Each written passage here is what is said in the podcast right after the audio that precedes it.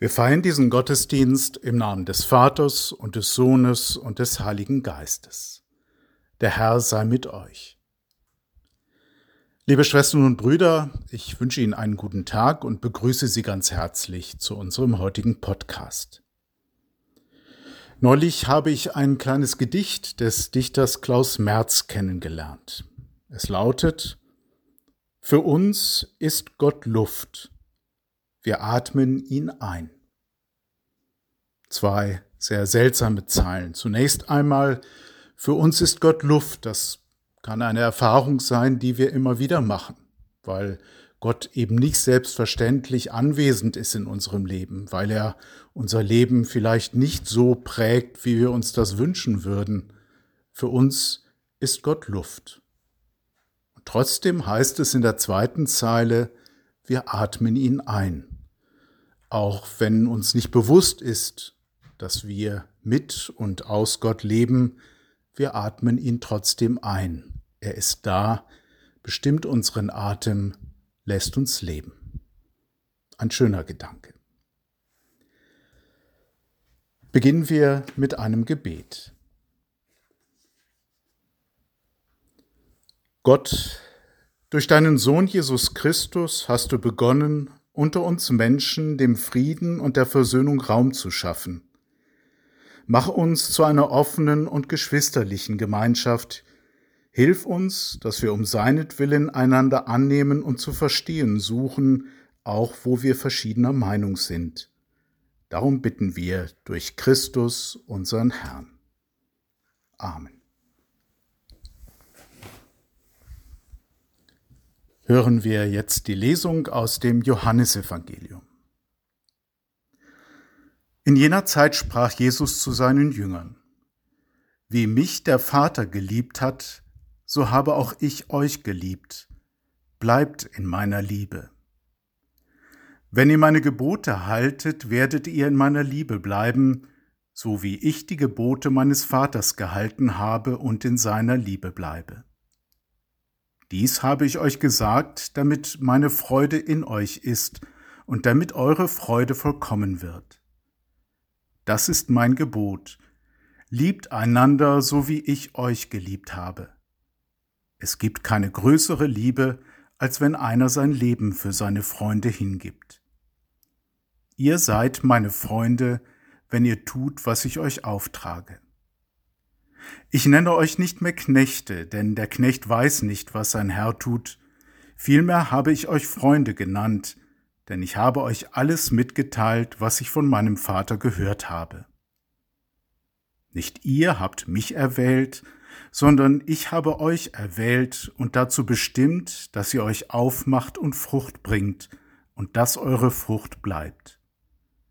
Dann wird euch der Vater alles geben, um was ihr ihn in meinem Namen bittet. Dies trage ich euch auf, liebt einander.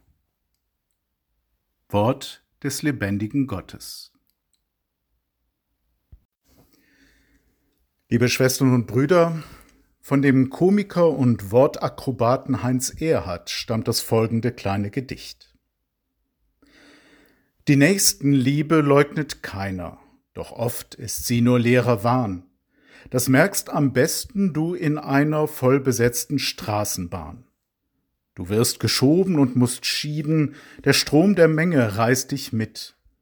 Wie kannst du deinen Nächsten lieben, wenn er dir auf die Füße tritt? Mal abgesehen davon, dass viele sich wohl freuen würden, wenn man wieder so nahe zusammenrücken könnte, dass man sich auf die Füße tritt ob in der Straßenbahn oder sonst wo. Ich finde, das Gedicht trifft sehr gut, was das Problem mit der Nächstenliebe ist. Ein schönes Wort, ein löblicher Anspruch.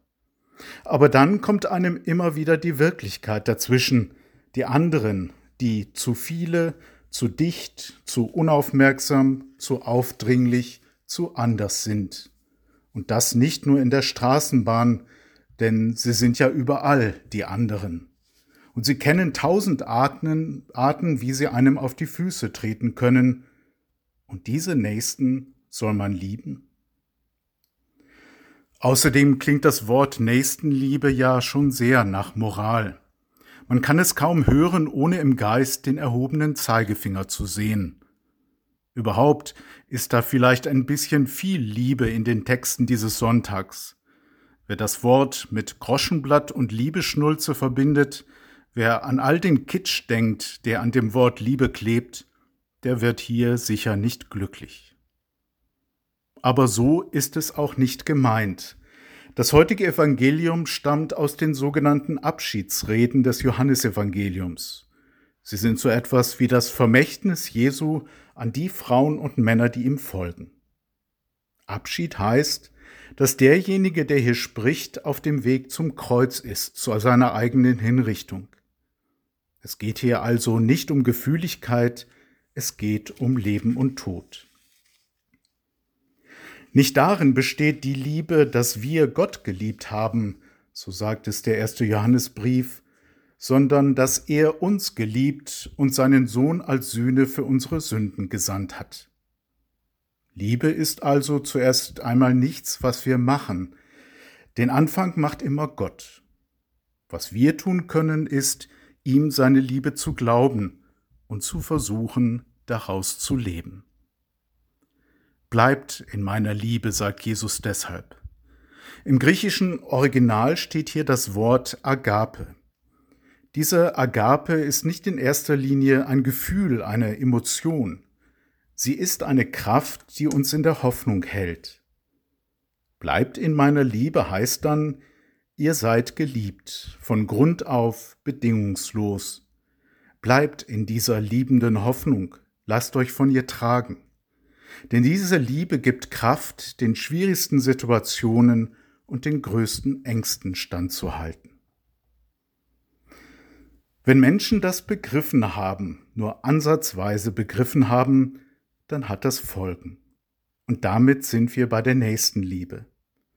Wer auch nur ein bisschen versteht, wie groß und wichtig wir für Gott sind, kann gar nicht anders, als sich davon prägen zu lassen. Wie ich euch geliebt habe, so liebt auch einander, sagt Jesus. Solche Liebe strebt nicht danach, andere zu besiegen. Sie behauptet nicht, was alle ständig gegenüber allen behaupten. Ich bin mehr wert als du. Die Liebe kennt andere Arten der Selbstbestätigung. Sie hat eine andere Autorität, die nicht von oben, sondern von unten wirkt. Wer sich einem anderen für überlegen hält, begreift diese Wirklichkeit nicht. Es geht nicht um Rang, es geht nicht um Wert, das sind Begriffe des Handels, der Märkte. Es geht vielmehr um Würde. Das wird im zweiten Teil unseres Satzes sichtbar, der lautet, wie ich euch geliebt habe. Dieses, wie ich euch geliebt habe, ist ein Ja ohne jede Bedingung. Noch einmal, wer auch nur etwas von dem begreift, was uns dazu gesagt ist, der bekommt enorme Kraft. Das ist der Anfang von allem. Nicht etwas, was wir tun, sondern etwas, was wir bekommen, was wir empfangen. Nicht einige von uns, nicht die einen mehr und die anderen weniger, nein, alle. An den Geschichten, die nach der Auferstehung spielen, hat mich eines immer erstaunt. Jesus wird nicht erkannt. Beim Grab wird er für einen Gärtner gehalten, auf der Straße nach Emmaus ist er ein Reisender am See ein Passant, der die fischenden Jünger fragt, ob die Fische denn beißen. Nie ist er er selbst, und seltsamerweise erkennt man ihn gerade daran. Er ist jeder und er ist keiner. Er ist der Erstbeste und er ist der letzte Bettler und gerade der. In seiner großen Gerichtsrede im Matthäusevangelium macht Jesus kurz vor seinem Tod den Jüngern klar, worum es ihm geht. Auch heute noch mag es überraschen, welche Kriterien er dabei anlegt. Nicht die Frommen lobt er, nicht die moralisch Sauberen, nicht die Hundertprozentigen. Bei ihm hört sich das so an. Ich war hungrig, und ihr habt mir zu essen gegeben. Ich war durstig, und ihr habt mir zu trinken gegeben. Ich war fremd, und ihr habt mich aufgenommen. Ich war nackt und ihr habt mir Kleidung gegeben. Ich war krank und ihr habt mich besucht. Ich war im Gefängnis und ihr seid zu mir gekommen. Als die Jünger erstaunt fragen, wo sie ihn denn so bedürftig erlebt haben, antwortet er, was ihr für einen meiner geringsten Brüder, für eine meiner geringsten Schwestern getan habt, das habt ihr mir getan. Das ist das Erbe, das uns als Kirche mitgegeben ist, einer Kirche, die alt geworden ist, die neben mancher Altersweisheit auch jede Menge alter Starrsinn entwickelt hat, die deshalb immer neu lernen muss, um was es wirklich geht. Jeder, der liebt, erkennt Gott, sagt der erste Johannesbrief. Wer dagegen nicht liebt, hat Gott nicht erkannt. Das heißt doch, wenn kirchliche Lehre, wenn kirchliches Handeln nicht spürbar von Liebe geprägt und getragen ist, dann kann sie auch nicht wahr sein, dann hat sie nicht begriffen, wer Gott ist, was Gott will. Wir finden Jesus nicht in den Palästen und Kathedralen. Wir finden ihn in den Krisengebieten dieser Erde, in den Flüchtlings- und Elendslagern, in den Krankenhäusern und Gefängnissen, in den dunklen Ecken der Bahnhöfe und sicher auch in unserer eigenen Nachbarschaft. Er ist nicht im Pomp kirchlicher Hochämter in all ihrer zeremoniellen Prachtentfaltung. Er ist in den Menschen, die die Kirche gerade deshalb brauchen, weil ihr Weg gebrochen ist, die keine Belehrung nötig haben, sondern Barmherzigkeit. Eine Schrift aus der Zeit des Neuen Testamentes lässt Jesus sagen, Spalte das Holz, dort bin ich. Heb den Stein auf, du findest mich darunter. Schau deine Schwester, deinen Bruder an, du siehst deinen Gott. Amen.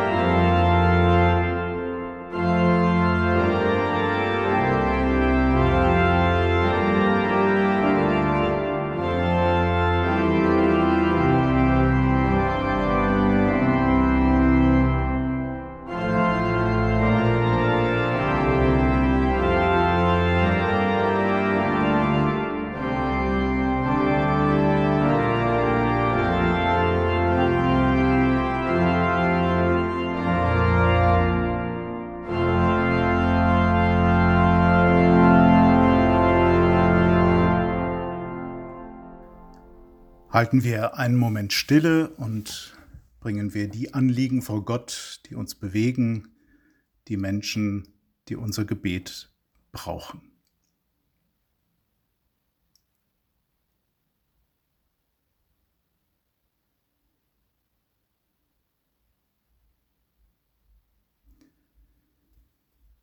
Vater unser im Himmel, geheiligt werde dein Name, dein Reich komme Dein Wille geschehe wie im Himmel, so auf Erden.